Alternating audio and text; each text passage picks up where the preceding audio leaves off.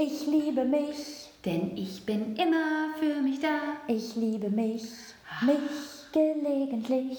Wunderbar. Erinnerst du dich noch an diesen Track von Die Basis? Ich wollte gerade fragen, ich erinnere mich, aber ich wusste nicht mehr von wem. Ich bin jetzt nicht hundertprozentig sicher, denn das war jetzt eine Eingebung. Ich habe es nicht recherchiert, aber ich glaube, es war die Basis und es hat mich doch durch viele Teenager-Tage gejagt. Ich weiß, Lied. genau, ich weiß nur, dass es so ein bisschen verstörend war, zu sagen, ich liebe mich. Ja, damals hat man noch nicht so viel darüber gequasselt. Ja. also über ähm, Selbstliebe. Überhaupt nicht. Me-Time, das war so noch nicht. Das also so- vielleicht auch, weil wir zu jung waren. Da war man aber tendenziell damit beschäftigt, bloß nicht so arrogant zu Genau, ich wollte gerade sagen, es wäre egoistisch und selbstverliebt gewesen. Genau.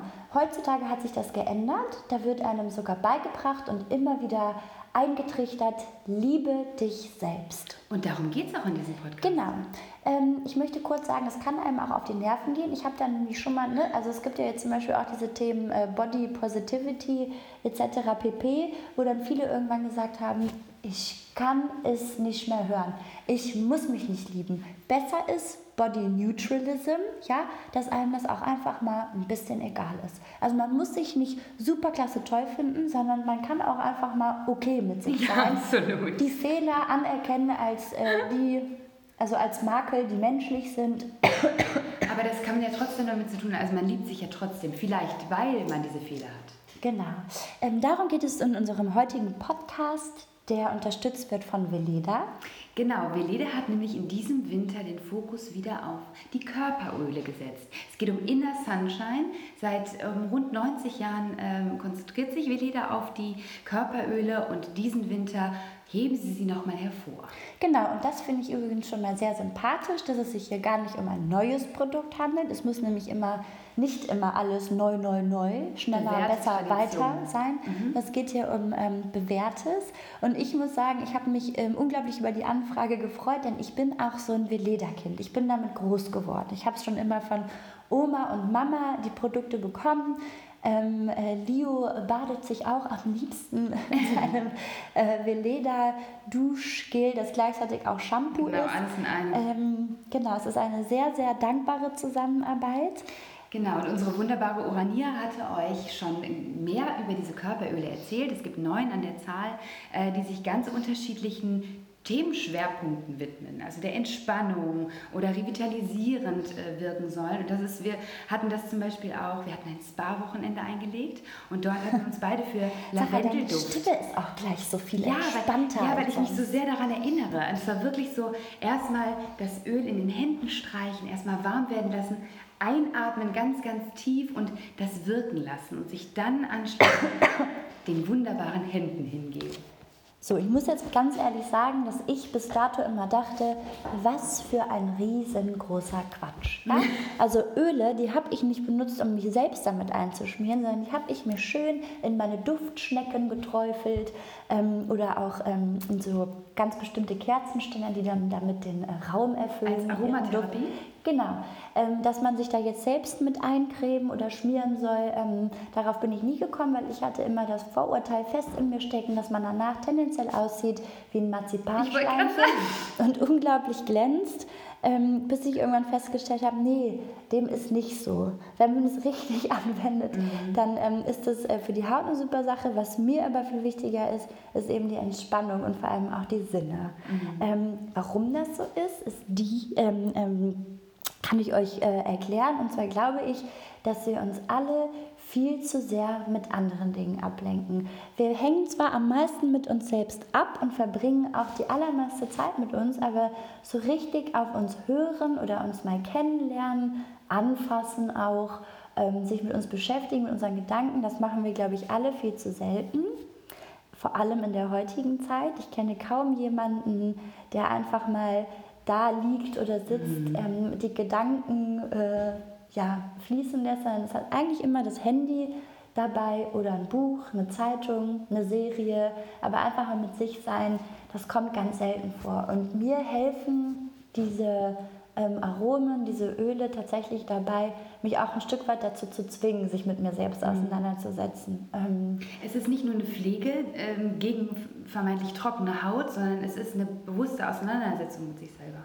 Es ist einfach so, diese, sich den Raum äh, nehmen und zu sagen, ich praktiziere das jetzt, ich lasse es auf mich wirken und ich katapultiere mich ein Stück weit auch in eine andere Sphäre. Also mit Gedanken, mit dem, mit dem Geist, mit den Sinnen, ähm, einfach irgendwo anders zu sein und sich jetzt mal wirklich abzutasten, sich zu fühlen und zu spüren.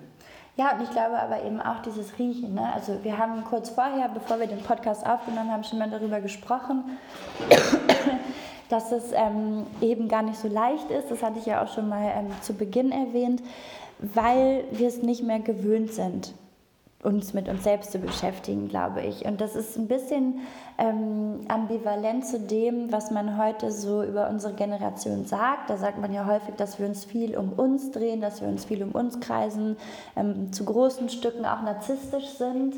Durch viele Selfies, durch das Benutzen von Social Media. Ich glaube aber, das ist sehr, sehr oberflächlich betrachtet. Und ähm, im Kern sind wir eben gar nicht bei uns oder viele von uns ähm, sind gar nicht bei uns. Und ich glaube, es ist ein Stück weit ähm, nötig, sich auch dazu zu zwingen wieder. Mhm. Und das ist eben ähm, das, was du auch eben sagst, ist es sich bewusst hinsetzen und sich die Zeit zu nehmen, weil man vielleicht auch weiß, ähm, dass das gar nicht mehr anders geht. Hattest du in der letzten Zeit mal auch das Gefühl, das geht eben nicht mehr? Du musst dich jetzt mehr um dich selbst kümmern, weil du sonst verschwindest? Ja, ich bin ja so ein, so, ein, so, ein, so ein, Mensch, der sich dann doch irgendwie auf andere konzentriert und der irgendwie gerne auch bei der Problemlösung anderer Menschen aktiv dabei ist und sich selber dann eben verliert oder dann auch selber denkt, ja, ich habe ja kein Problem.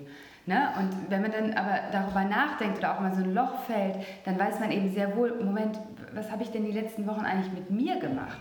Und das machte mich dann doppelt traurig ein Stück weit weil ich irgendwie dachte, was ist denn mit mir und warum, warum nehme ich mir den Raum nicht? Warum geben mir andere den Raum nicht? Aber klar, ich, ich muss es auch manchmal einfach selber einfordern.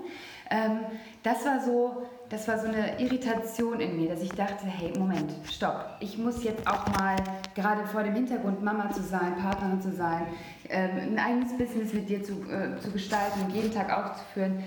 Ich brauche aktiv dieses das ist jetzt meine Zeit und ich nehme es mir viel zu selten, weil es einfach irgendwie nicht in meinem Alltagstrott drin ist. Ich muss aktiv ausbrechen und das mache ich viel zu selten. Das ärgert mich dann. Was glaubst du, warum du es nicht machst? Gewohnheit, absolute Gewohnheit. Einfach auf seinen Faden trampeln, irgendwie immer mit dem Feuerlöscher unterwegs sein, äh, für die da sein, für den da sein, für das Kind da sein und sich selber irgendwie, der Gedanke ist so ein bisschen, na, ich laufe mir ja selber nicht weg, ich kann das auch noch morgen machen, ich kann das nächste Woche machen und so weiter und so fort. Und dann ist man in diesem Strudel und dann sind Monate vergangen und man stellt irgendwie fest, verdammt, ich habe mich überhaupt nicht um mich gekümmert. Und es sind irgendwie, und das habe ich für mich festgestellt, diese kleinen Oasen, die man sich absolut aktiv oder zumindest bei mir nehmen muss. Ich gehe nie baden, ich mache mir selten irgendwas in die Haare oder ich schminke mich super selten. Also das sind alles so Dinge, ich beschäftige mich nicht wahnsinnig viel mit mir selber. Und wir hatten ja ein Interview auch mit einer Beauty-Redakteurin, die sagte, ich könnte anderthalb Stunden morgens im Bad verbringen, nur mit mir selber, weil ich das einfach so toll finde. Und ich war wirklich so krass das finde ich richtig geil. Sich total beneidenswert. Ich mache es aber nicht, weil es nicht in meinem tagtäglichen Rhythmus steckt. Ist es bei dir anders? Ähm, nee, ich glaube, es wird gerade anders. Mhm. Ähm, wir hatten ja auch im letzten Monat, ähm, das war am 10. Oktober, den World Mental Health mhm. Day. Und gerade um diese Zeitung haben viele Magazine ähm, sich das auch nochmal auf die Fahne geschrieben, eben Mental Health monothematisch irgendwie zu beackern und haben, es gab viele, viele Beiträge eben über Selbstliebe auch, aber auch ähm, ja, über vermeintliche Tabuthemen, also wirklich psychische Erkrankungen. Und ich habe zum ersten Mal in meinem Leben, glaube ich, darüber nachgedacht, ob ich selbst darauf achten muss, gesund zu bleiben. Mhm. Und nicht nur körperlich, sondern auch mental. Körperlich auf der einen Seite, weil ich das Gefühl habe, dass viele von uns ein bisschen taub, also so ein mhm. Taubheitsgefühl empfinden für den eigenen Körper oder gar nicht mehr so richtig wissen, ähm, wie man bestimmte Wehwehchen deuten kann oder sollte. Es wird alles immer überlagert von anderem, von anderen Gedanken, von Sorgen, von Stress, von Arbeit oder was du eben sagst, davon sich um andere eher zu kümmern als um sich selbst, weil das auch ein Stück weit ja verpönt ist, auch mal Nein zu sagen, mhm. zu sagen, ich kann wirklich nicht auf deinen Geburtstag kommen, ich muss mich um mich selbst kümmern oder ähm, ich, ich kann dieses und jenes nicht für dich tun, weil ich mir jetzt selbst gerade wichtig sein muss. Ähm, und ja, im, im, Laufe dieser ganzen Artikel musste ich mir immer mehr selbst an die eigene Nase fassen, weil ich auch, glaube ich, ein, ähm, ein sehr, sehr wildes Jahr hinter mir habe oder mhm. vielleicht sogar Jahre. Und ich hatte immer gesagt, nee, also das brauche ich nicht. Ich kümmere mich schon um mich. Ich lese ja Bücher. Ich mache ja, ähm, ich lege mich auch mal hin und meditiere oder ich mache mal dieses und jenes.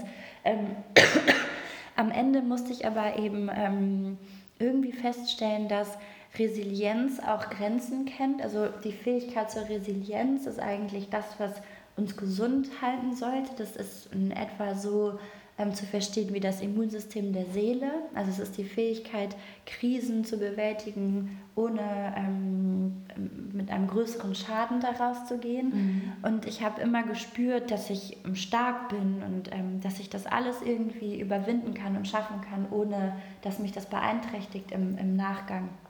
Und ich habe jetzt tatsächlich zum allerersten Mal bin ich an meine körperlichen, aber auch psychischen Grenzen gestoßen. Und zwar gar nicht auf eine dramatische Art und Weise, dass ich dachte, ich stehe jetzt kurz vor einem Burnout, sondern eher so Schritt für Schritt, dass ich mich gefragt habe, was heißt denn zum Beispiel Burnout? Ähm, entdecke ich da schon was bei mir? Und ähm, das tue ich sehr wohl. Also ich mhm. glaube, es ist noch nicht ähm, allerhöchste Eisenbahn, aber es ist so, ich habe ein Stück weit das Empfinden für meine eigenen Bedürfnisse verloren. Schon so eine Taubheit auch?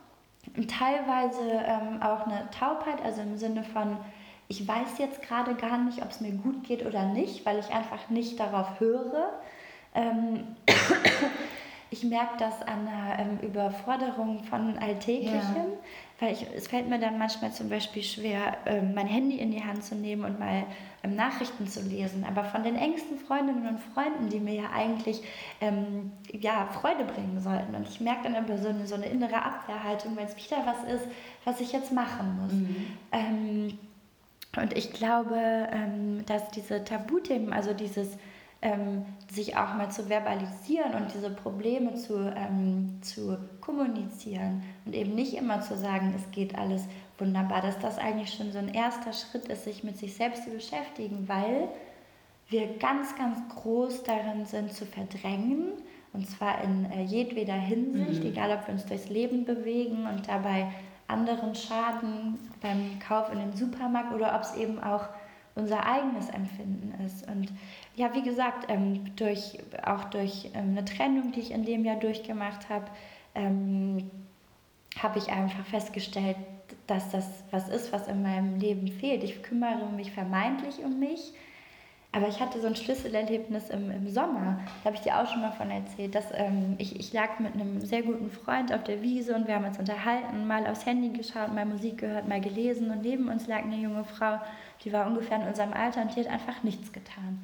Die lag mit ähm, offenen Augen auf ihrer Decke, hatte kein Handy, noch nicht mal ein Getränk, äh, keine Stöpsel in den Ohren. Und du so, was macht die ja, da? ich war echt so, was tut sie? Wie kann sie so sehr mit sich allein sein? Ja.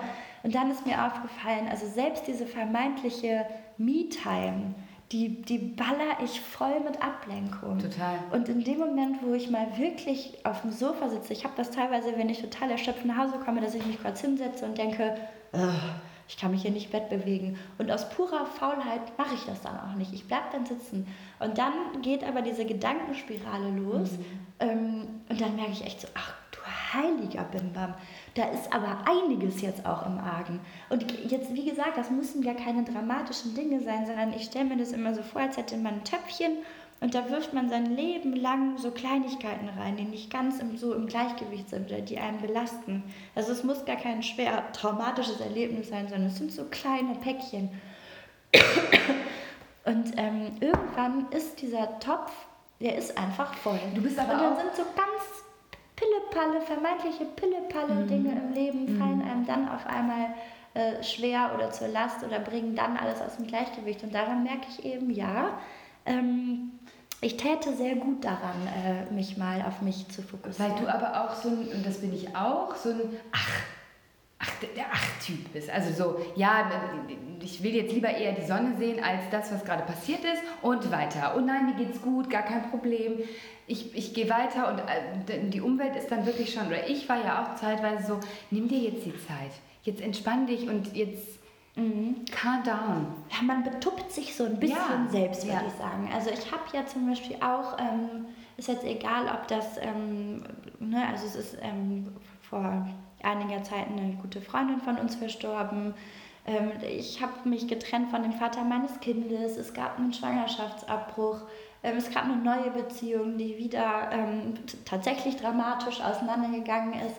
Und ich habe aber immer weitergemacht. Und ich habe mhm. immer gedacht, nö, ich sehe das überhaupt nicht ein, ich sehe die Sonne. Ich habe ganz viele ähm, Nachrichten auch bekommen, also ungläubige Nachrichten auch, sag mal, wie machst du das denn? Wie kann man denn nach dieser ganzen Scheiße so optimistisch bleiben? Und ich muss heute echt ein paar Monate später sagen, ähm, dass das natürlich nicht immer geht. Und das war aber meine Art und Weise, glaube ich, diese schlimmste Zeit oder die, die schwerste Zeit zu überwinden, zu überleben auch ein Stück weit. Also ähm, so Trauer in Wut auch umzuwandeln und zu sagen, ich sehe das jetzt nicht ein. Ich fand die Herangehensweise auch mich großartig. in Ruhe. Ich habe nur dieses eine Leben und ich kann jetzt genau. natürlich meinen Kopf in den Sand stecken, aber dann ersticke ich daran und da habe ich, das sehe ich einfach nicht ein. Mhm. Das war total heilsam und das war gut, aber ich denke, es funktioniert nur auf Zeit. Mhm. Und jetzt ist eben die Zeit gekommen, in der es mir wieder viel, viel besser geht, in der es super schöne Dinge gibt. Und das passiert quasi dann im, im Kontrast dazu, also zu, dieser, zu diesem neuen Glück, das mir gerade passiert. Ähm, gesellt sich dann aber auch diese Schwere der Vergangenheit irgendwie. Und dann merke ich schon, man kann nicht nur verdrängen und weitermachen, man muss auch aufarbeiten. Und das steht mir jetzt, glaube ich, Stück für Stück bevor, um mich auch auf, auf neue Dinge oder auf das Leben auch einzulassen. Also ich fand das sehr beeindruckend, weil du hast immer gesagt, ich ähm, habe zwei Möglichkeiten, ähm, entweder leiden oder ich entscheide mich für das Glück und die Sonne und das Schöne. Wogegen ich immer sagen würde, jetzt nimm dir die Zeit und du darfst auch jetzt trauern. Wir hatten mhm. das ja auch in einem anderen Podcast schon mal, dass wir darüber gesprochen hatten und ich wirklich so darauf so ein bisschen beharre, zu, sich in seinem Leiden auch mal zu suhlen und dann aus eigenen Kräften oder vielleicht auch nach einer Zeit mit Freunden wieder aufzustehen. Ich fand aber deine Herangehensweise dann doch sehr beeindruckend. Ich, ich glaube aber, das hat ähm, gar nicht, also danke, aber ich glaube, das hat gar nichts mit mit beeindruckend zu tun. Und ich glaube, Menschen sind so unterschiedlich und Menschen mhm. verarbeiten so unterschiedlich Trauer. Und bei mir hat das tatsächlich auch ähm, ganz im Gegensatz zu dem, was meine Freundinnen und Freunde oder auch du vielleicht darüber denken, das hat wenig eigentlich mit Stärke zu tun. Ne? Das hat viel auch mit Schwäche zu tun, nämlich das nicht aushalten können. Also sich nicht damit beschäftigen können. Ich habe ja schon gemerkt, in dem Moment, wo ich mal zur Ruhe kam und darüber nachgedacht habe, hätte ich dann aber auch wahrscheinlich drei Tage durchweinen können. Ja. Ja, und das konnte ich aber nicht aushalten. Also das ist ja immer das, was nach außen, also diese, dieser Optimismus, der ist ja ein totaler Selbstschutz auch und ein, ja, ein Selbsterhaltungsmechanismus.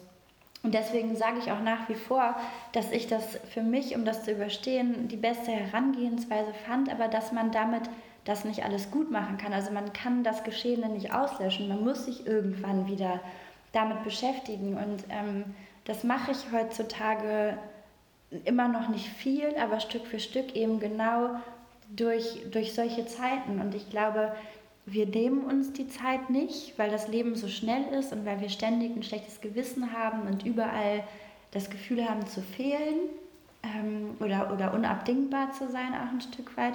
Und dann kommen wir zu spät und deswegen ähm, finde ich es unglaublich toll, dass du jetzt deinen Gesangsunterricht ja auch mhm. einmal die Woche mhm. wahrnimmst und dich dazu zwingst. Und zum Beispiel bei mir ist es eher so, ähm, ich habe das Gefühl, ich bin immer so viel in der Welt unterwegs und ich habe immer noch ein Problem und ich glaube, das ist auch ein Stück weit pathologisch mit Terminen, also mhm. mit so festen Terminen in der Woche, weil ich auch nie weiß, wann habe ich Leo, wann ist Leo bei seinem Papa, dass ich mir so eigene Zeitfenster schaffen müsste. Und das mache ich tatsächlich viel ähm, auch unabhängig von dieser Kooperation durch Meditation, durch, ähm, durch, durch diese Dinge, dass ich mich dazu zwinge, wenn ich mich entspannen will, so ein Öl zu nehmen. Und zwar, weil das was Haptisches ist, mhm. weil mir das nochmal sichtbar macht, du kümmerst dich jetzt um dich. Wenn ich mich einfach hinsetzen würde und denken würde, ich fasse mich jetzt mal an, ich taste jetzt mal meine Brust ab, ob da alles in Ordnung ist, ich gucke mal, ob ich irgendwie ein Bewegchen habe oder ich denke mal über mich selbst nach,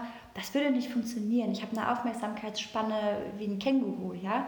Aber in dem Moment, wo ich mir dann so ein Öl nehme, äh, mein Lieblingsöl ist übrigens das Lavendelöl mhm. ähm, und mich irgendwie damit nach dem Baden ähm, einstreiche. Ich mache es manchmal schon in das Bad rein. Mhm. Es fühlt sich dann so ein bisschen an wie bei Kleopatra, ja, als ja, würde man in Milch baden.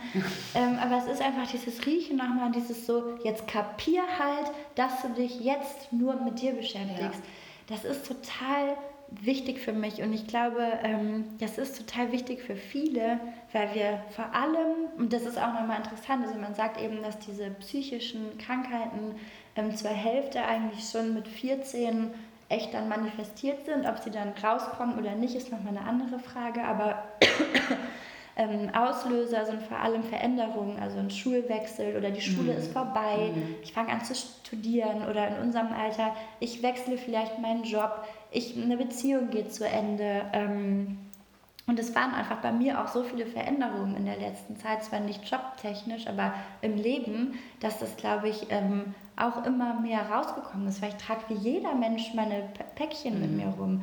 Und ich bin sowieso eigentlich der Meinung, dass man wahrscheinlich lieber, also statt einen Führerschein, eine Psychotherapie geschenkt bekommen sollte. Ja, weil, ähm, oh. ja ähm, einfach weil es, weil es, glaube ich, jedem oder jeder von uns ähm, gut tun würde. Mhm. Und was man aber eben auch festgestellt hat, ist, dass diese psychischen Krankheiten heutzutage viel, also zu großen, großen Teilen auch durch die ähm, Verwendung von neuen Technologien, ähm, ich weiß nicht, ob die dadurch entstehen oder unterstützt werden. Ich bin auch kein Profi und möchte jetzt äh, um Gottes Willen keine falschen Fakten reinwerfen, aber ich merke das auch, dass Social Media mich auch ein Stück weit krank macht. Und das ist zum Beispiel ein Satz, den hätte ich so vor einem halben Jahr niemals gesagt. Ich habe das eher belächelt und gesagt, wie kann man denn so ein gemindertes Selbstwertgefühl haben, dass man sich von Social Media beeinflussen lässt.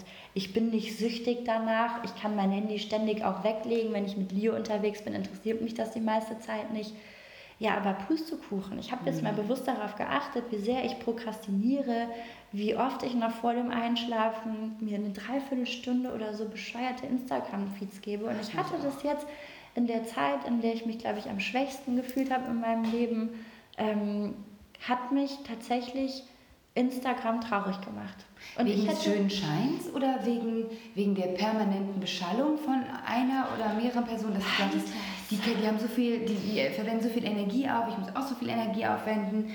Das sieht bei den ja. anderen so aus, oder? Also es war tatsächlich so stark, dass ich überlegt habe, ähm, Instagram auch abzustellen, mhm. was aufgrund unseres Jobs nicht geht mhm. und auch nicht geht, weil ich mir schon bewusst darüber bin, dass man es auch für Gutes nutzen kann mhm. und ich ja immer hoffe, dass gerade auch durch diese Insta-Stories, die man heute teilen kann, wo man Artikel teilt oder Ansichten, ähm, dass es auch ein, ein heilsamer Kanal sein kann. Also deswegen, das steht für mich ähm, gar nicht mehr, also das, nee, mhm. da habe ich mich gegen entschieden, aber ich habe es runtergefahren. Ähm, ja, ich glaube, das ist einfach so ein Druck. Also wenn man selbst sich nicht wohlfühlt, gerade in der Haut, weil sich da vielleicht was verändert hat, dann kommen einem natürlich alle anderen Menschen gefühlt ähm, hübscher vor oder schlanker. Und das ist, als ich das zum ersten Mal gedacht habe, da war ich so erschrocken von mir selbst. Das kannst du dir wirklich nicht vorstellen. Ich habe einen Ekel vor mir selbst, aber ich dachte, Nike, du bist doch ein reflektierter Mensch. Du predigst die ganze Zeit das Gegenteil und jetzt hängst du selbst vor deinem Handy und wirst traurig, weil du denkst, Mann, äh, wie schaffen die das immer so frisch auszusehen, sich so extravagant zu kleiden, aber mir ist gerade einfach nur nach schwarzem Rollkragen, Pullover, Haarspange und Jeans. Mhm. Ähm, ich hatte keine Lust mehr. Und ich habe mich vor allem gefragt, und das war die schlimmste Krise, wer, welcher Mensch wäre ich, und zwar nicht charakterlich, sondern was so Konsum angeht, wenn ich kein Social Media hätte. Mhm. Verstehe ich. Wie würde ich mich kleiden? Würde ich dann nicht einfach die ganze Zeit in meinen äh, bequemsten Wanderschuhen rumlaufen? Klar, mir wäre das nicht egal. Ich bin kein Mensch, dem das egal ist. Das wäre jetzt geheuchelt. Aber ich glaube, es wäre eine andere ähm, Ausprägung. Ne? Und das hat mich so ein bisschen in so eine Sinnkrise ge geworfen, dass ich mich gefragt habe, passt denn dieses Leben eigentlich noch zu mir, so wie ich gerade bin? Weil mit mir als Mensch und charakterlich war ich, bin ich halt im Reinen Also das darf man ja auch sagen, aber ich finde mich eigentlich super äh, äh, knusper, ja. Mhm. So, ähm, aber auch in der Situation, in der du dann so argwöhnisch wirst oder in der du sagst, das ist alles Bullshit oder das ist blöd, ist es dann, ist es dann eine Situation, in der du eigentlich mit dir im Rein bist oder ist die App dann nur so ein Tr triggert es dann nur? Ja, das, so, das regt mich manchmal, weil es geht, es geht da halt um Oberflächlichkeiten. Mhm. Es geht da um Konsum und Oberflächlichkeiten. Ähm, natürlich auch ein Stück weit um Neid und um das Vergleichen, was man ganz, ganz schwer abstellen kann. Und das hatte ich aber in meiner vermeintlichen äh, Zen-Zeit, die irgendwie auf ewig angehalten hat, nie. Also ich hatte irgendwie nie dieses, jetzt vergleiche ich mich, weil ich immer meinen, meinen Selbstwert hatte. Und mhm. dann ist mir auf einmal was genommen worden. Also dieses, ähm, dann hatte ich eine Schreibblockade zum Beispiel und das, wo ich immer gedacht habe, es ist mir scheißegal, ich habe keinen Bock mehr hübsch zu sein, ich schneide mir jetzt meine Haare ab ähm, und ich will nicht mehr ähm, total äh, verrückt angezogen sein oder ständig daneben greifen, soll mich immer mal selbst finden. Und wenn das aber auf einmal so diese Sachen, weißt du, du definierst dich als total witziger, lebensfroher Mensch, mhm. äh, der halbwegs irgendwie gerade Sätze schreiben kann und denkst, okay, das ist halt das, was mich ausmacht und was mir viel mhm. wichtiger ist als diese Fassade. Wenn dir das genommen wird, dann wird auf einmal die Fassade wichtiger. Was total kontraproduktiv Stich. ist. Aber ähm, dann habe ich echt gedacht, so, boah, wenn jetzt noch nicht mal mehr, wenn ich jetzt noch nicht mal mehr morgens aus dem Haus gehen kann und denken kann, super, heute habe ich mich in Schale geschmissen, ne? dann was habe ich dann noch? Und dann musste ich wirklich strikt sein und dieses scheiß Handy aus der Hand legen und mich mal nicht ablenken, mich auch nicht noch mehr selbst geißeln, sondern einfach sagen, nö, ich mache da nicht mehr mit. Aber das war natürlich auch ähm, überhaupt nicht einfach, so wie vieles nicht einfach ist. Und ich habe ähm, oft das Gefühl, dass du zum Beispiel so ein bisschen resistenter bist, was Social Media angeht. Ich hab, vielleicht ist das auch nur mein Empfinden, aber ich habe irgendwie das Gefühl, dass das ist bei dir nicht, du hast nicht so diesen Drang, äh, den ich ehrlicherweise dann auch mhm. teilweise habe. Ich glaube, ich habe immer diesen Komplex gehabt, ich wollte mal Medizin studieren, ich wollte mal dieses und jenes. Vor 30 wollte ich mein Buch geschrieben haben. Jetzt habe ich seit einem Jahr gefühlt eine Schreibblockade und kriege überhaupt nichts hin. Ähm, dass ich dann aber immer noch zeigen wollte, ich bin aber keine doofe Modebloggerin, mm, ich mm. habe noch ein Hirn und guck mal hier und ich mache auch das. Und du warst irgendwie schon immer mehr so, boah, ist mir egal. Ja, weil das ich, ist mir ja. nee, weil ich irgendwann äh, auch für mich feststellen musste, ich, ich habe nicht die Energie, dort auch noch ein, ein, äh, eine, eine Seite von mir aufrechtzuerhalten, die ich bin, aber ich kann nicht alles, also das, was bei Instagram nicht passiert, findet ja auch nicht statt in den Köpfen der anderen. Mhm. Ich habe keine Energie, mich darum zu kümmern, was jetzt andere Menschen denken. Ähm, hatte und muss da natürlich auch an meine eigene Nase greifen, gerade das, was du sagst, mit Aufklärung und politische Bildung und Artikel teilen. Das, das sind alles so Sachen, die müsste ich auf jeden Fall machen und ich sehe mich auch eigentlich wirklich dazu gezwungen, nicht als Druck, sondern eigentlich müsste ich es machen. Aber das ist dann wieder dieses, ich muss jetzt noch so viele andere Dinge machen, die mir in dem Moment viel wichtiger sind, dass ich jetzt keine äh, äh, keinen Raum habe, dieses Bild auf diesem Profil auch noch zu erfüllen. Mhm. Ähm, und das war einfach dann, resigniere ich. Also es gibt bei mir ja auch zeitweise irgendwie Wochen oder Strecken, da findet irgendwie gar nichts statt und es sieht super lieblos aus, was mir super auch im Herzen wehtut, weil das möchte ich ja eigentlich auch irgendwie nicht. Und dann gibt es Phasen, da bin ich wieder aktiver. Ich kann das nicht konstant ähm, aufrechterhalten. Umso eifersüchtiger bin ich dann, oder nicht eifersüchtig, aber so ne, ein bisschen krass, wie kriegen die das alle hin? Auch wie kriegst du das alles hin? Und wow und toll. Also da gibt es auch natürlich den Vergleich, aber ich habe mich da irgendwie besser unter Kontrolle. Es versetzt mich nicht in Panik, es nicht mhm. zu tun. Das ist zum Beispiel bei mir komplett umgedreht. Mhm. Ne? Also für mich ist dieses Teilen von Artikeln und so, das ist für mich überhaupt kein Hit. Das mhm. ist schon mhm. so ein Automatismus, mhm. dass wenn ich irgendwas lese, was ich gut finde, so dann sind das zwei Handbewegungen und dann habe ich es geteilt. Mir fällt tatsächlich dieses Abbilden von mir selbst schwer oder mich mal anzuziehen und mal einen Outfit-Post zu machen. Das ist gerade das, was bei mir so, da, widers da widersetzt sich in mir alles, mhm. weil ich das Gefühl habe, ich kann das gerade nicht und deswegen mache ich, glaube ich, dann auch mehr mhm. von den anderen Dingen. Ähm, aber ich finde es ganz interessant, dass du sagst, so, ich kann mich nicht um alles kümmern, ich kann nicht alles sein, weil es gibt, gab ähm, vor einiger Zeit einen ähm, wunderbaren Artikel, den werde ich auch nochmal verlinken, ähm, von Anne-Marie Slaughter. Oder ich hoffe, dass man sie so ausspricht, ich habe ein Namensproblem auf jeden Fall. Und der hieß Why Women Still Can't Have It All. Und ähm, ich finde, das war ein sehr heilsamer Artikel ja. und er hat auch mal Tacheles geredet. Er klingt im ersten Moment so, ja klar, mhm. aber äh, ehrlich unter uns ist es natürlich, wir wollen irgendwie alles. Ja, es ist ein bisschen komplex, also ich empfehle euch, ähm, den einfach nochmal ähm, durchzulesen und ich finde aber, dass er, ähm, ja, wenn man ihn grob zusammenfassen will, dann lässt er sich gut eigentlich ähm, äh, ja, transferieren auf das, was wir als Frauen heutzutage ähm, im Zuge dieser vierten Welle des Feminismus eigentlich ähm, mitmachen und was wir erstmal als etwas sehr Positives mhm. ansehen, nämlich dass wir zumindest hier in der westlichen Welt oder sogar hier bei uns in Deutschland versuchen, dahin zu gelangen, dass wir alles sein können. Das Problem an der Sache ist nur, dass wir inzwischen anstreben, alles gleichzeitig mhm. sein zu können. Und das wiederum macht dann auch viele Menschen krank. Und ich glaube, dass das auch ein großer Punkt ist, ähm, weswegen viele Frauen auch ähm, so stark gegen den Feminismus wettern, weil sie eben diesen Aspekt sehen und wissen, dass sie das nicht erfüllen können, A oder B nicht wollen und sich dann nicht zugehörig dieser Bewegung fühlen, ne, weil eher ein Druck aufgebaut mhm. wird. Und ich glaube, dass dann viele Menschen, die entweder gezwungenerweise ähm, Hausfrau sein müssen oder eben alleinerziehend sind und aber deswegen sehr lange arbeiten gehen müssen und ihr Kind in die Kita abgeben bis 18, 19 Uhr. Ähm, die sagen, na toll, äh, ist ja super, dass ihr das alle so geil findet, alles parallel zu machen. Ich würde es mir aber anders wünschen. Mhm.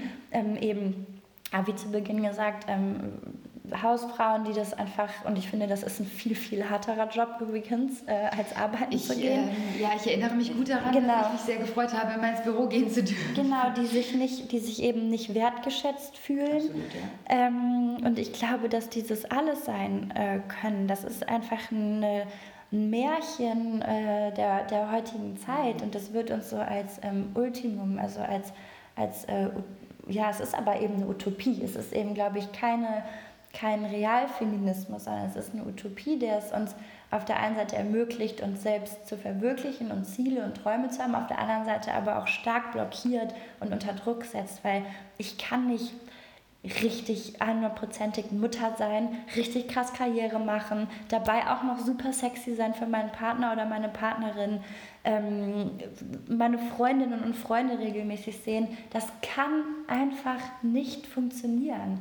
Und das heißt Und am besten immer zur gleichen Zeit. Ja, und ich möchte damit nicht sagen, ich, ich glaube sehr wohl, dass jemand, der extrem viel arbeitet, auch eine extrem gute Mama Absolut. sein kann und andersrum. Aber natürlich gibt es Abstriche. Wenn ich zwei Tage mein Kind nicht gesehen habe, weil es bei Papa ist, dann, ähm, dann bin ich dran und vermisse ich mein Kind. Und wenn ich ähm, von der Arbeit nach Hause gehen muss, um, um, mit Leo was zu machen, weil ich das natürlich auch gerne mache, dann denke ich trotzdem scheiße. Also meine Kolleginnen, die keine Kinder haben, die haben jetzt mehr Zeit dafür übrig. Und ich glaube, wichtig ist da einfach einzusehen, nee, es geht nicht alles hundertprozentig mhm. parallel, aber Immer das muss es eben ja. auch gar nicht. Ja. Das muss es gar nicht. Und das ist auch was, ähm, wo ich mich frage, wo denn zwischen all diesen Erwartungen noch überhaupt die Zeit sein soll, um eben zu leuchten, mhm. also um überhaupt so einen inneren ähm, Sonnenschein, also diese, diese Inner Sunshine-Thematik in sich selbst aufrechtzuerhalten, weil man am Ende ja einfach ausgelaugt ist, auch wenn, wenn die verschiedenen Aspekte des Lebens einem extrem viel geben, aber irgendwann kann man nicht mehr zurückgeben, weil man nur noch gestresst ist. Und ich glaube, darüber müssen wir viel, viel mehr reden. Es gibt sogar dieses Buch gerade, das heißt das Nacheinanderprinzip, ja. Kinder und Karriere oder so.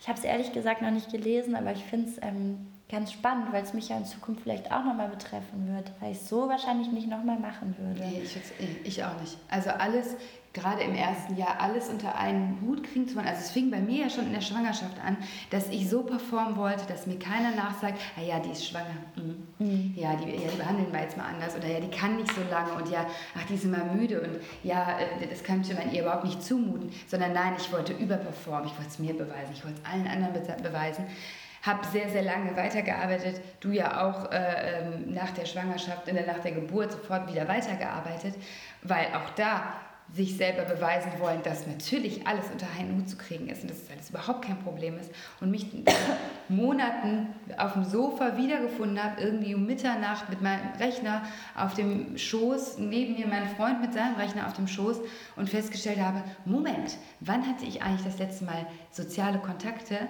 Wann hatte ich einen richtig schönen Abend? Ich kann mich da nicht mehr erinnern. Und das fand ich so dermaßen traurig, dass ich dann endlich mal auf deinen Ratschlag gehört habe und äh, für mich gesagt habe, Schluss jetzt hier. Ich kann nicht alles erfüllen, es geht nicht. Ich zerbreche so an mir selber.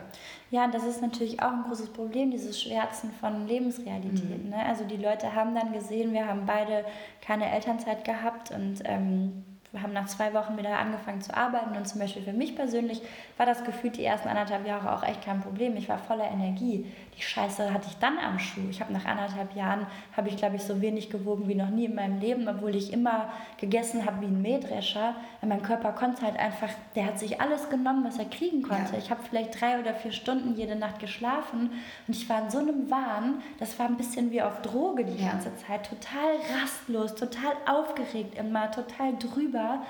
Ähm, und dann nach anderthalb Jahren hat mein Körper sich ausgeknipst. Er hat gesagt, nee, nee, du musst jetzt mal schlafen, du musst dich jetzt mal entspannen, du musst jetzt mal ein Wochenende machen. Und das war ja, wo wir beide, das war der Zeitpunkt, zu dem wir auch eingeführt haben, es gibt einen Feierabend und mhm. es gibt Zeit für Freunde und Freundinnen und es gibt ein Wochenende. Und das hatten wir nie. Ja. Und da haben wir wahrscheinlich auch den Fehler gemacht, ähm, unseren Leserinnen und Lesern zu suggerieren, als wäre das alles äh, super easy peasy, weil es in dem Moment gefühlt auch so war. Nur ähm, wie eben auch schon zu Beginn gesagt, die, ähm, die Retourkutsche kommt dann halt irgendwann. Und da fällt mir jetzt noch ähm, was ein, das habe ich glaube ich schon mal zitiert, aber eine Bekannte von mir, die Esther Silex, ist DJ. Und ähm, die hat vor Jahren mal gesagt, sie geht jetzt ins Schweigekloster. Und alle waren so, was? Geht es dir so schlecht? Mhm. Du armes Schwein, du arme Sau, das kann ja wohl nicht wahr sein. Und sie war wirklich immer so, oh, Leute, jetzt mal ganz ehrlich, nur weil ihr immer meint, erst wenn man am Boden liegt und gar nichts mehr geht, dann müsste man sich vielleicht eventuell mal um sich mhm. selbst kümmern, damit es dann wieder okay ist, ja. Deswegen müsst ihr es nicht auf mich projizieren. Ich bin da nämlich anders. Ich finde nämlich, wenn alles okay ist, schön und gut, aber besser wäre ja, wenn es geil wäre. Und deshalb gehe ich jetzt ins Schweinkloster, damit ich mal klarkomme und damit ich mal über mich nachdenke. Und das ist so hängen geblieben. Ich finde das so großartig. Ähm, Aber kennst du das? Das ist wie eben so ein Artikel lesen. Ich, diese Transferleistung kriege ich nicht hin. Ich finde das toll, wenn andere was machen. Ich finde das beneidenswert und ich möchte das am liebsten auch. Aber nee, zu diesem, ich möchte das am liebsten auch, kommt es nicht mal. Und es kommt schon gar nicht dazu, dass ich jetzt irgendwie sage, ich mache am Wochenende Spa oder ich fahre in die Berge oder ich gehe wandern. Das würde, das funktioniert nicht bei mir. Und das muss ich das muss ich irgendwie in mein Leben reinpressen, um diesen Keim zu pflanzen. Mhm. Aber das ist ja auch ein gesellschaftliches Problem. Ne? Also zum Beispiel, ich muss auch da wieder, ähm, also ich muss ganz viel verlernen und auch mhm. lernen. Also ich habe zum Beispiel auch oft diesen Mechanismus gehabt, wenn ich gesehen habe, jemand macht wieder Spa, habe ich nicht gedacht, boah geil, diese Person ist richtig klug und vernünftig und schlau und die kümmert sich um sich. High five für dein Spa-Wochenende. Mhm. Und ich dachte so, was ist sie denn jetzt schon wieder im Spa? Ja, jetzt ja. muss sie schon wieder in den Blubberblasen ja, ja. und sich durchdenken lassen, was ist denn mit der? Und da gibt es auch eine herrliches ähm, Cartoon. Ähm, ich habe keine Ahnung, wo ich das gesehen habe, aber und das bringt es aber auf den Punkt, ja. Also gestresst sein, keine Luft mehr zum Atmen haben, wird heutzutage wirklich, es ist eine Art Währung. Das kann man sich so vorstellen wie Geldbarren, ja, Goldbarren. Je mehr Stress, desto mehr Goldtaler bekomme ich und die bestimmen dann meinen Wert. Und dieses äh, Comic ähm, das zeigt eben auch, es ist ein Bild. Das erste, das ist so ein gläsernes Büro. Da sitzt eine Frau am mhm. Schreibtisch und die hackt da wie der Teufel rein. Mhm. Die ist kurz vorm Abnippeln. Die kann gar nichts mehr. Schweißperlen auf der Stirn, viereckige Augen. Die hackt und hackt und arbeitet immer weiter alle darum herum, alle Kolleginnen und Kollegen bejubeln, feiern die, das, ja. feiern das richtig krass ab. Ähm, und dann gibt es eben diese, dieses zweite Bild und dann äh, sieht man so, ne, also die lässt jetzt alle hinter sich und die stolziert da jetzt aus dem Büro raus und sagt, ciao, ich bin noch mal im Urlaub oder so und alle, die faule Sau. Mhm. Das kann wohl nicht wahr sein. Mhm. Jetzt braucht die Urlaub oder was? Mhm. Was soll das denn hier sein? Die kann man ja auch nicht gebrauchen. Der kann man ja auch keine Verantwortung geben. Und das ist, glaube ich, ähm, so einfach das klingt, aber das ist eine ganz große Krux in der Gesellschaft gerade, dass man wirklich ähm, die bejubelt, die ja. sich wirklich fast zu Tode ackern. Und ich sage das ganz bewusst so, weil mit psychischen Krankheiten ist eben auch nicht zu Spaß und auch eine Depression, die dadurch entstehen kann oder ein Burnout, das sind ernstzunehmende Krankheiten, die genau durch sowas auch entstehen können. Ähm, und dass mal jemand sagt, boah, geil, herzlichen Glückwunsch, du hast schon einen Monat dir Auszeit genommen dieses Jahr und warst surfen. Das passiert so selten. Also man bekommt gar kein Lob mehr für dieses gesteuerte Faulsein und dieses Zeit mit sich verbringen. Ja, das ist dann immer verplemperte Zeit. Und das kann einfach so meines Erachtens nicht weitergehen. Und ich beobachte das in unserem Umfeld auch, dass man eher da, oder auch wir dazu tendieren, äh, man sagt das vielleicht nicht bewusst stolz, aber so ein bisschen schwingt dann schon mit so, ja, hier, äh, jetzt lob mich doch mal dafür, dass ich mich nie ausruhe. Total, das ist ja auch, und das hat. Ähm, aber ist ja dumm. Uri letzte Woche letzt, auch noch zu mir gesagt, äh, ihr seid immer gestresst oder ihr, seid, ihr hastet immer äh, von A nach B. Und das will ich so, ja, ich muss meine Tochter um 16 Uhr abholen. Ich gehe um 5 vor 4 laufe ich aus dem Büro wie ein, ein, eine Verrückte und jage ähm, zum Kinderladen. Und statt einfach zu sagen, ich gehe gemütlich los, trinke mir davor vielleicht noch einen Kaffee, gucke in die Luft und freue mich am Leben, passiert nicht. Passiert nicht. Nee, es passiert vor allem, also vor allen Dingen viel zu selten. Ja. Und ich glaube aber, das ist auch ähm, zum Beispiel, wenn man krank ist oder so, du hattest das ja auch neulich, ähm, du kannst ja auch nicht loslassen. Und das finde mhm. ich psychologisch auch super interessant, weil man auf der einen Seite so ein ähm, gesteigertes Ego hat, dass man meint, man sei unabdingbar. Mhm. Also der Laden, der, bräu, der braucht mich, sonst läuft es hier nicht weiter, sonst kracht alles in sich zusammen.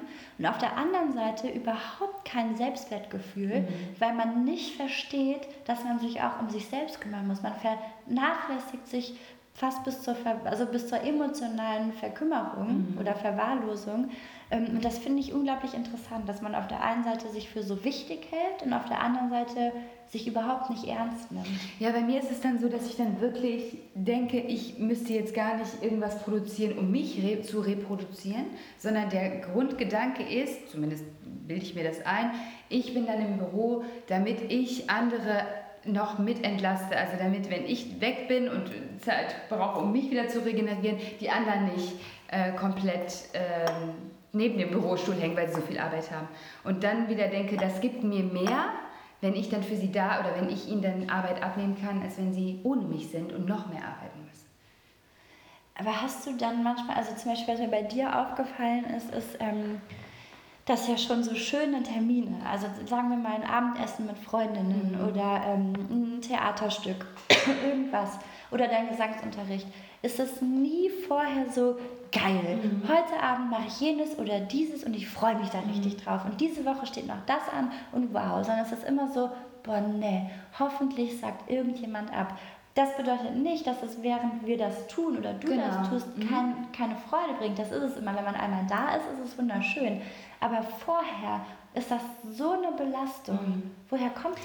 Ich glaube einfach, weil es so viele Müssen sind oder gefühlt und ich mich dann an der Stelle fremdgesteuert fühle. Also wenn es, wenn montags ein Geburtstag von dem ist, dienstags ist, ähm, keine Ahnung, mein Gesangsunterricht, mittwochs ist das, donnerstags ist das, dann ist einfach die Sehnsucht so sehr nach keinen Plänen und einfach nur sein. Ja, weil du wieder auf der Strecke bleibst. Genau, und das ist einfach, das ist jedes Mal, also auch Gesangsunterricht, gibt mir so unendlich viel. Und jedes Mal, wenn ich da rausgehe, fühle ich mich wie neu geboren.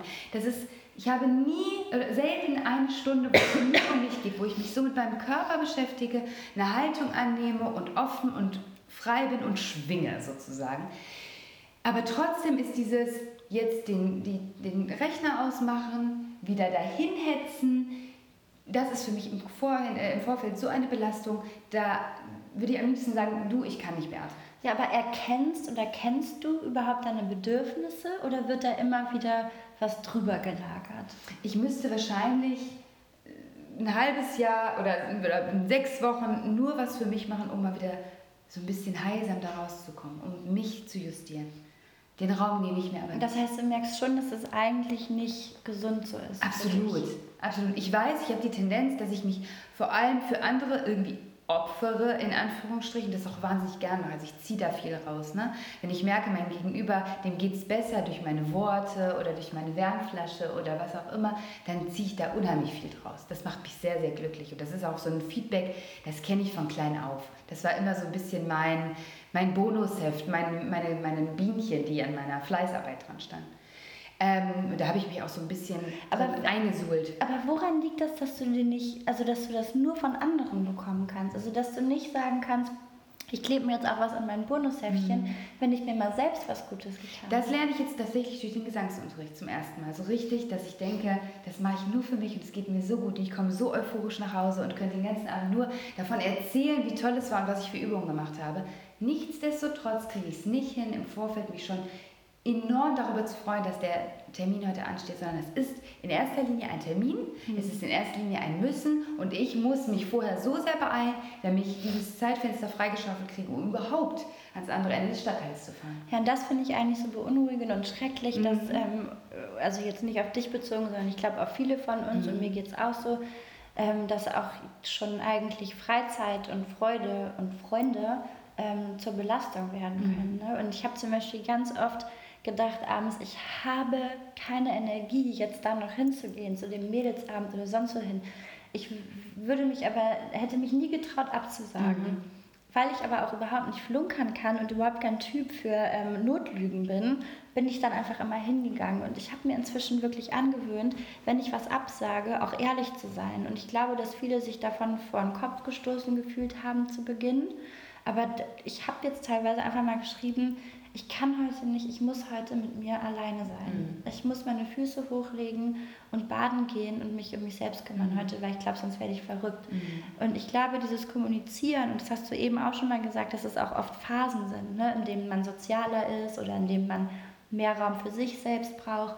Ähm, übrigens, ähm, die meisten Freundinnen und Freunde, ähm, die ich habe, die schon mal mit ähm, psychischen Erkrankungen zu tun hatten, egal auf welche Art und Weise und egal wie wie tief die saßen oder wie schlimm die Ausprägung war, die sagen alle, dass ein ganz, ganz wichtiger Teil davon war, wirklich Zeit mit sich selbst zu verbringen, sich selbst zu spüren, diese Taubheit loszuwerden, sich selbst kennenzulernen, mhm. auf sich selbst zu hören und eben Raum für sich einzuplanen und auch sich dann nicht ähm, einsam zu mhm. fühlen, sondern eben nur mal allein für den Abend, weil das auch schön sein kann.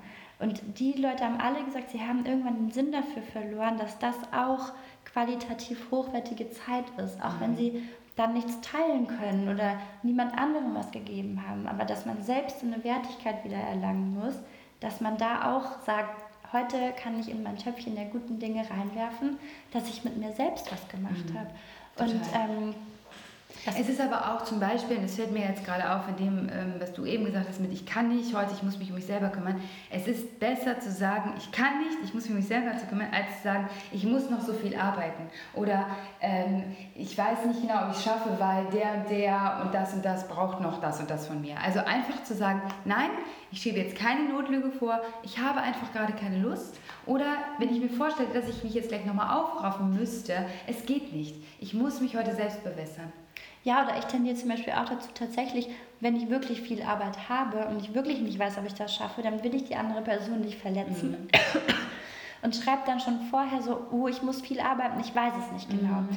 Ich warte aber immer bis auf den allerletzten Drücker und sage dann ab. Und das ist ganz schlimm. Das ist eine total bescheuerte mhm. Angewohnheit. Ich könnte eigentlich sagen, hey, ich bin so krass gestresst, ich weiß, ich habe halt viel zu tun, ich schaffe es wahrscheinlich nicht. Sollte ein Wunder geschehen, melde ich mich noch. Ansonsten plan einfach deinen Tag. Wenn es dann passt, komme ich noch dazu. Wenn nicht, dann nicht. Ja. Ähm, man hat ja da auch schon so einen, so einen Druck immer, weil man möchte ja auch eine gute Freundin sein.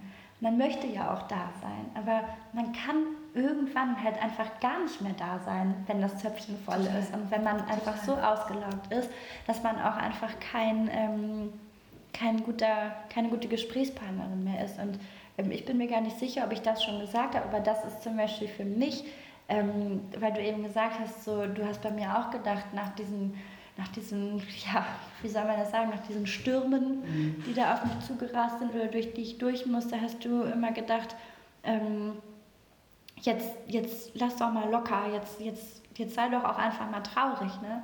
Und ich glaube, das ist auch wieder so ein Punkt, das ist ganz wichtig, dass wir kommunizieren und dass wir auch Leuten sagen, du ganz ehrlich, nee, ganz, mir geht's nicht gut. Ich habe gerade das und das und das. Natürlich muss man das nicht wild Fremden sagen, aber ich habe beispielsweise neulich eine Bekannte auf der Straße getroffen, die hat vier Kinder und dann habe ich sie gesagt, wie geht's dir denn? Und ich war total überrumpelt von dieser Ehrlichkeit und sagte sie, weißt du was, richtig scheiße. Mhm. Ich habe so eine Beziehungskrise, meine Kinder überfordern mich gerade, meine Schwiegereltern nerven unendlich, meine Arbeit kotzt mich an, ich finde gerade alles scheiße. Und ich fand das so entwaffnend und so sympathisch, dass wir dann darüber gesprochen haben und ich auch mal gesagt habe, weißt du was, ich kann nichts anderes dazu sagen als Scheiße. Mhm. Und das tut mir richtig leid. Und lass es raus. Jedes Mal, wenn du mich jetzt siehst, dann kannst du mir das sagen. Und am Ende dieser fünf oder zehn Minuten sind wir beide wirklich laut lachend aus diesem Gespräch mhm. rausgegangen und hatten bessere Laune als vorher. Aber das ist durch diese Ehrlichkeit. Genau, also das ist, ähm, glaube ich, wirklich, wenn man so, wenn man einfach mal empathisch auf sein Gegenüber reagiert und nicht sagt, nee, komm, das wird besser, jetzt mach dir keine Sorgen, sondern einfach, ich verstehe das, du steckst mit beiden Beinen in der Gülle. Ja, dann ist, kann hilft es einem mehr, als man hat sonst das Gefühl oft, man hat einen Nagel im Kopf und man das Problem wäre jetzt nur in seinem Kopf und es ist gar nicht real. Wenn dein Gegenüber dir nur sagt, nee, komm und guck mal, der hat noch viel mehr Stress als du. Ja, klar, weiß ich. So, aber dieses bei einem sein und auch einem das Gefühl, bitte geh nach Hause, ich kümmere mich um alles, ich habe dich lieb, ich verstehe dich, ähm, genau, und ich finde aber auch das ist einfacher gesagt als getan. Ja. Und ähm, da kann ich jetzt, also auch wenn es jetzt wieder was Privates ist, was aber vielleicht hoffentlich viele nachempfinden können. Bei mir ähm, war zum Beispiel auch ähm, ein ganz großes Thema, du begibst dich ja irgendwann in deinem Freundeskreis oder auch vor dir selbst in eine Rolle. Absolut. Und wenn ähm, deine Rolle gefühlt ist, immer optimistisch zu sein, weil die Leute das von dir erwarten und weil das auch eigentlich immer so war und dass du immer gut gelaunt bist und ähm, weniger Probleme als Problemlösungen äh, viel siehst, ähm, dann fällt einem das auch unglaublich schwer, das fallen zu lassen und zu sagen, ähm, nee, das bin jetzt ich und das mhm. ist jetzt das rohe Ich und mir geht es gerade nicht gut und ich kann euch gerade keine Witze erzählen und ich kann gerade dieses und jenes nicht erfüllen, weil man, dann kommt wieder dieses äh, verminderte Selbstbewusstsein, was man einfach in, in schwachen Zeiten eben zwangsläufig wahrscheinlich in sich trägt, ähm, zum Vorschein, mhm. nämlich dass man dann Verlustängste hat, nochmal doppelt und denkt jetzt, jetzt ist schon mein Leben irgendwie so ein bisschen kaputt und wenn ich jetzt auch noch nicht so funktioniere, wie man das von mir erwartet, dann bringe ich den anderen auch keine Freude mehr. Dann bin ich nicht mehr die Person, die die lieb haben oder die die mhm. erwarten. Also ich kenne das zum Beispiel jetzt auch, ich habe ähm, ja jemanden kennengelernt, jetzt von einem halben Jahr ungefähr, der wieder ein total wichtiger Teil in meinem Leben geworden ist und der mich ähm, kurz nach der großen Scheiße kennengelernt hat und mir ganz viel Energie gegeben hat. Ja. Also ich habe aufrichtiges Glück verspürt und das tue ich auch immer noch. Ähm, aber trotzdem war meine Rolle für mich persönlich, dachte ich ganz schnell, ja, äh, der mag dich natürlich auch, weil du so super optimistisch und immer gut gelaunt bist. Und dann habe ich neulich, habe ich zum ersten Mal gedacht, boah, heute geht es mir gar nicht gut. Und heute kommen so die Päckchen aus der Vergangenheit hervor. Und jetzt, wo ich merke, dass ich die Person viel lieber habe, als ich das mir eigentlich gewünscht hätte, mhm. weil das natürlich auch immer heißt, dass man verletzlicher wird, jetzt kommen auf einmal Sorgen in mir hoch. Und die würde ich eigentlich gerne mit diesen Menschen besprechen, aber ich traue mich nicht, weil dann bin ich ja auf einmal ein Problem. Dann bin ich ja auf einmal kompliziert. Und das ist ein das ist wirklich diese Denke, die ist auch so in uns Frauen verankert, dieses ähm, the constant fear of not being enough mhm. and being too much is exactly the same fear, mhm. the fear of being yourself. Mhm. Und das ist so, das ist auch wieder so eine Plattitüde eigentlich, aber das stimmt. Also einfach mutig genug zu sein, auch diese Gefühle mit anderen zu teilen, die zu durchleben, die rauszulassen und einfach bunt zu sein, wie die Welt und auch was Gefühle angeht. Und manchmal sind die schwarz und manchmal sind die neongelb. Ähm, das, ist, das, ist, das erfordert auch Mut und das ist auch eine große Kunst, nicht in eine Richtung abzudriften ne? oder dann nur noch zu leiden und die Sonne nicht mehr zu mhm, sehen. Absolut, oder, oder, oder so wie ich das lange gemacht habe, nur noch alles drüber zu legen und zu sagen, ist alles nicht so schlimm, ich schaffe das mhm, alles. Mhm. Weil dann kommt natürlich auch irgendwann die Riesenkeule. Ähm, und schleudert dich halt aus dem, aus dem Leben raus. Und das ist zum Beispiel auch, ne, das ist du eben sagtest, eine Rolle erfüllen und man hat sein Plätzchen und man ist dann die und wenn es mir nicht gut geht und ich das kommuniziert habe, gerade in der Partnerschaft, und dann kommt äh, äh das Gegenüber rein, also ist das so schlimm? Und ich denke mir, ja, jetzt gerade ist es so schlimm und durch diesen Spruch ist es noch viel schlimmer geworden, weil ich habe doch schon gesagt, dass es so schlimm ist. Also wie, was muss ich denn noch machen, damit man mich hört und damit man mich aus dieser Rolle, in der ich drin stecke, auch mal rausholt? Also, ne, das ist so, wir müssen einfach, glaube ich, mit unserem Gegenüber noch ein bisschen sensibler umgehen oder ein bisschen offener oder ihm das Gefühl geben, so, lass dich fallen, komm in meine Arme, damit das Gegenüber, also die Person, der es gerade nicht gut geht, sich auch einfach irgendwie fallen lassen kann. Manchmal schafft man es einfach nicht alleine. Nee, das stimmt. Manchmal schafft man es sich alleine und das ist ganz wichtig, aber man muss es halt auch mit sich alleine schaffen. Total. Und das ist, glaube ich, ähm, das Schwierige daran. Ich glaube, man, es gibt einfach Dinge im Leben, die passieren oder ähm, Probleme, die man hat, ähm, die können andere nicht lösen. Und das ist, glaube ich, auch so ein Problem. Ich kann in der Beziehung nicht darauf warten, dass mich die andere Person heilt. Und ich kann auch nicht darauf warten, dass in einer Freundschaft, ich kann zwar hoffentlich darauf setzen, dass ich immer aufgefangen mhm. werde, aber mich kann kein anderer wieder ganz machen. Mhm. Das muss man eben selbst schaffen. Mhm. Und ähm, es gibt keine ist die, diese Zeit, die wir dafür aufwenden, ist eigentlich die wichtigste, die wir haben. Weil wenn wir irgendwann nicht mehr funktionieren, ob das jetzt die Seele ist oder der Körper, dann haben wir gar nichts mehr. Und am Ende sind wir auf uns zurückgeschmissen und müssen mit uns im Reinen sein und mit uns ähm, klarkommen. Weil so, ich will jetzt auch keine Ängste triggern, aber ein Partner, eine Partnerin, die können irgendwann weg sein. Auch Freunde können weg sein, aus welchen Gründen ja, auch immer. Total. Und wenn ich es nicht schaffe, meine eigene Mitte zu finden oder mich selbst zu erden, und das klingt jetzt auch wieder so pathetisch, ähm, aber dann ist es, glaube ich, verloren. Und ich glaube, dass es deshalb auch kein Wunder ist, dass dass gerade selbst Menschen, die eigentlich super rational sind, man merkt irgendwie, dass so eine moderne Spiritualität Einzug hält in den Alltag von vielen. Die Themen sind auch viel wieder, finde ich, in Lifestyle-Magazinen vertreten. Ich habe auf einmal Freundinnen, die sich ihre Bergkristalle ins Wasser werfen. Mhm. Das mache ich übrigens auch schon lange, aber da ist meine Mutter ein bisschen schuld. Die ist tendenziell esoterisch unterwegs.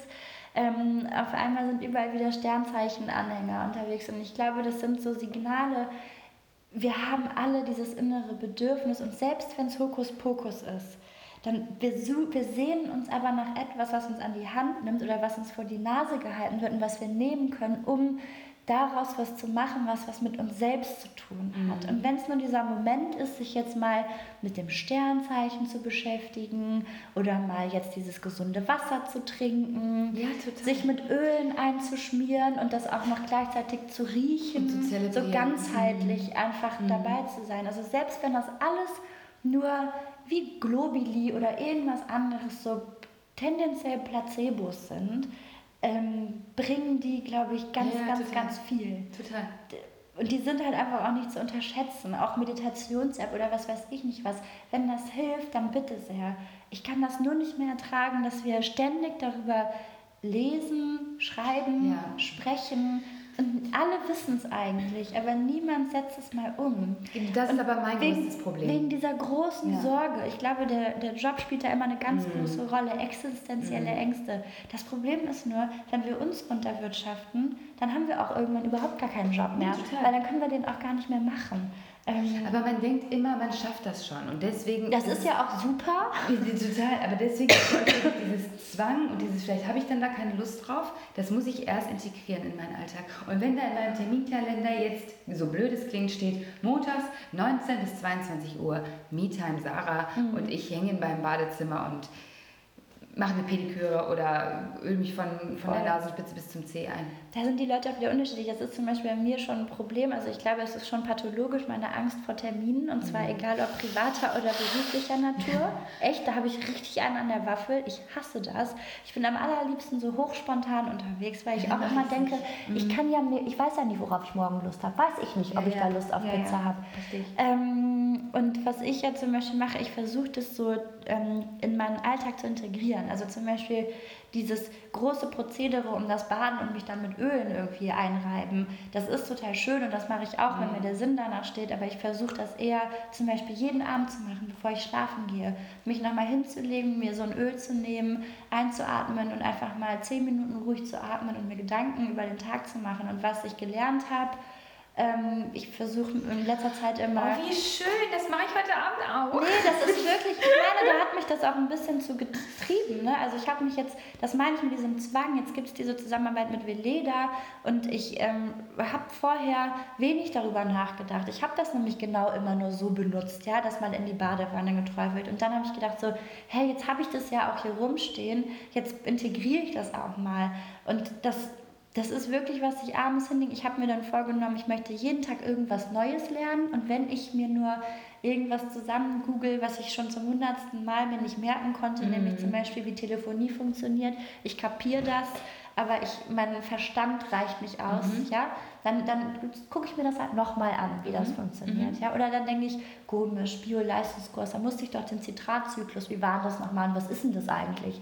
Also wenn es nur so Kleinigkeiten mhm. sind, ja, ähm, darüber nachdenken, was man an dem Tag falsch oder richtig gemacht mhm. hat, versuchen die Waage aber auch zu halten zwischen den Dingen. Was ich auch mache, ist, ähm, mir im Alltag so Räume zu schaffen. Also auch mal zu sagen, ich schneide mir zum Beispiel was von der Arbeit ab, weil was ich heute nicht geschafft habe, das schaffe ich eben heute nicht. Da kann ich mich jetzt auch noch so wahnsinnig machen. Ich lasse es sein. Und deshalb fahre ich jetzt eine halbe bis eine Dreiviertelstunde später zu vielen Verabredungen ins Café oder so, damit ich eben noch diese halbe früher. Stunde. Früher. Äh, früher, mhm, Entschuldigung. Mhm. Damit ich eben noch diese halbe Stunde bis Stunde habe, um mich da einfach mit einem Buch hinzusetzen. Mhm. Ich zwinge mich dann auch wieder dazu, das Handy eben nicht rauszuholen oder nur im Notfall. Äh, wenn ich vielleicht noch kurz telefonieren muss, aber ähm, das bringt total viel, diese Ruhezeiten zwischendurch, in denen man nochmal reflektieren kann oder einfach tatsächlich mal faktisch Ruhe bzw. Stille um sich herum hat und nur mit sich selbst. Und das ist dann so ein bisschen wie, wie beim Arzt oder bei der Ärztin, dass man halt auch irgendwie nicht keine andere Wahl hat, weil man wartet da ja jetzt. Ja. Dann hat man auch keine Ausrede, dass man jetzt eigentlich was Sinnvolleres machen könnte, solange man sich dazu zwingt, eben keine E-Mails zu beantworten. Und ich finde, so kleine äh, Dinge, die helfen schon unglaublich aus. Oder wenn ich arbeiten muss abends, dann äh, denke ich nicht, ach du Scheiße, ach du Scheiße, so eine Scheiße jetzt hier, sondern dann mache ich, also klar denke ich auch. so wie ich gestern Abend. Denke ich auch, aber ich versuche mir dann einfach eine Umgebung zu schaffen. Mhm. Ich mache mir dann eine ganze Kanne Tee, stelle mir meinen Honig dahin, mache mir eine Duftkerze an, schmier mir am besten noch irgendeinen Duft unter die Nase, ähm, setze mich in Ruhe hin äh, und, und mache mir schöne Hintergrundmusik an und mache mir einfach die Sachen, die nicht so angenehm sind, angenehmer weil das irgendwie dann ein anderes Gefühl mhm. ist, als wenn ich mich jetzt einfach so wie vorher immer mit meinem Buckel aufs Sofa hänge, vergessen irgendwo Licht anzumachen, ist auch egal, brauche ich keine Atmosphäre zum Arbeiten, danach fühlst du dich wie ein Häufchen Elend. Aber wenn du dann irgendwie das geschafft hast mit diesem, ne, mit diesem Duft noch und mit diesem allem drumherum, dann ist irgendwie so, ja, war jetzt auch eigentlich gar nicht so schlimm. Wer jetzt nicht mitschreiben konnte, und das ist auch für mich so ein Stück weit äh, äh der Gedanke, ich werde die Nike nochmal dazu zwingen, all ihre wunderbaren Tipps, die wie Musik in meinen Ohren klingen, für euch aufzuschreiben. Das klingt nämlich so toll und das ist jetzt, jetzt habe ich tatsächlich, auch wenn es total bekloppt klingt, das Gefühl, da kann ich jetzt, ja, das mache ich jetzt auch so. Das fühlt sich für mich saurealistisch an. Ich gehe eine halbe Stunde vorher, ich renne nicht mehr fünf Minuten vorher zur Kita, sondern ich gehe ganz gemütlich und vielleicht trinke ich mir noch einen Kaffee nee, und setze mich dabei hin. Ey, das klingt so banane, aber das ist wirklich, das hilft so sehr. so, sich, so, sich so Zeitfenster zu schaffen. Also ich krieg's halt auch nicht anders auf die Kette. Ne? Und man muss jetzt auch dazu sagen, ähm, wo wir beim Thema Ehrlichkeit sind und so und bei diesem Mental Health Day 2018, mhm. mhm. es war aber auch allerhöchste Eisenbahn. Ich habe eine Schreibblockade nach der nächsten. Ich habe beim Tomatenschneiden geheult und dachte, habe ich gerade eine Zwiebel geschnitten, weil ich überhaupt nicht wusste, warum. Ich habe das immer noch teilweise, ähm, dass ich in der Wohnung stehe und mich frage, was ist denn? Ich weiß dann, was ist. Ich weiß dann, hier war immer Familie. Jetzt ist noch nicht mal mein Sohn da, weil der bei seinem Papa ist und ich stehe hier in 110 Quadratmetern. Mhm. Ich weiß das, aber dann muss man das irgendwie auch mal zulassen, aktiv und sich überlegen, was kann ich daran ändern. Mhm. Ähm, und ja, also es ist nicht so, als wäre ich jetzt schon immer erleuchtet gewesen. Und ich hätte. Aber du bist auf dem Weg. Ich bin auf dem Weg und ich will vor allem auch mal ähm, auf Sachen wirklich buchstäblich scheißen ja. und sagen, ja, dann ist da halt Arbeit. Aber wenn ich jetzt nicht bald mal eine Woche wandern gehe, dann, äh, dann gehe ich halt hops. Also dann, dann läuft das irgendwann nicht mehr mit mir. Und dann bin ich lieber mal vielleicht ein halbes Jahr oder einen Monat unproduktiver, und habe mich danach wieder halbwegs im Griff, als mich da elend durchzuschleppen. Und ich glaube, das geht ganz vielen so, weil du hast recht. Man denkt immer, es wird schon, es klappt mm, schon. Mm. Und es klappt ja auch immer, aber es klappt halt nicht gut. Und es sollte halt gut klappen. Ja, absolut. Ich habe da auch jetzt leider nichts mehr zu ergänzen, weil das ist wirklich, that's it. Ich habe da noch was zu ergänzen. Ich liebe dich, oh. dich, denn du bist immer für mich da. Und das ist nämlich auch Egoismus hin oder her. Gesunder Egoismus ist super wichtig. Aber wenn wir uns eben selbst auch nicht lieben können und mit uns im Reinen sind, Total. das ist ja nicht, das sagt man ja nicht einfach so.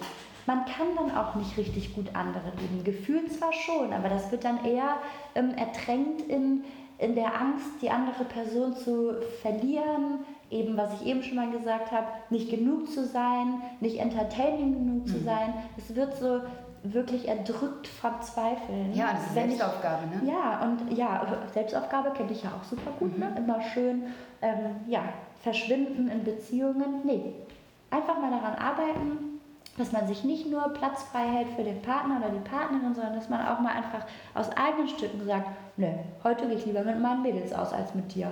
Aber äh, ja, weil ich kann heute einfach mal nicht. Mache ja. ich heute lieber. Ja. Und ich hatte das ganz lange nicht. Ich habe mich dann dazu gezwungen, was anderes zu machen, als mit meinem Partner rumzuhängen. Aber dass ich richtig Bock hatte, was anderes lieber zu machen, boah, das hatte ich lange nicht. Und da habe ich gemerkt, irgendwas ist nicht richtig hier. Irgendwas ist nicht gesund. Und das sollte man lieber schneller als zu spät erkennen. Weil wie gesagt, bei mir ist es auch allerhöchste Eisenbahn. Ich nehme das auf jeden Fall sehr an und ich mir wirklich, ich muss mich dazu zwingen, das weiß ich. Es wird kein. Äh Nein, weil ich möchte auch dich mal wieder richtig leuchten sehen. Hier ist doch auch das Thema Inner Sunshine. Ähm, I take it. Nee, wirklich. Also äh, wirklich mal wieder ein Sonnenschein sein und für sich was tun und sagen so, hey, geil, morgen bin ich verabredet und ist mir egal, weil ich freue mich, weil heute hatte ich ja Zeit für mich. Mhm. Ich muss das clustern, glaube ich. es war so schön mit dir. Nee, es war so schön mit dir. Wir geloben nicht nur Besserung, dass wir das wieder regelmäßig machen, sondern möchten uns auch vor allem bei Veleda bedanken ähm, für dieses schöne Thema, für, diesen, für dieses wunderbare Memo, dieser Reminder, wieder mehr an uns zu denken. Ganz wichtig. Ganz Danke wichtig. Dir. Danke, Sarah. Habt es wunderbar, ihr Lieben. Tschüss. Tschüss, euch einen schönen Tag. Sagt auch mal Nein. Habt keine Scheu, euch um euch selbst zu kümmern. Genau. Tschüssi. Tschüss.